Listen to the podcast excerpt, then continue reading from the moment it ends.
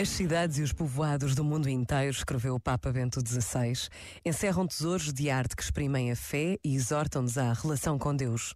Que a visita aos lugares de arte não seja apenas uma ocasião de enriquecimento cultural, também isto, mas possa tornar, sobretudo, num momento de graça, de estímulo, para refortalecer o nosso vínculo e o nosso diálogo com o Senhor, para nos determos a contemplar, na passagem da simples realidade exterior para a realidade mais profunda profunda que a arte exprime.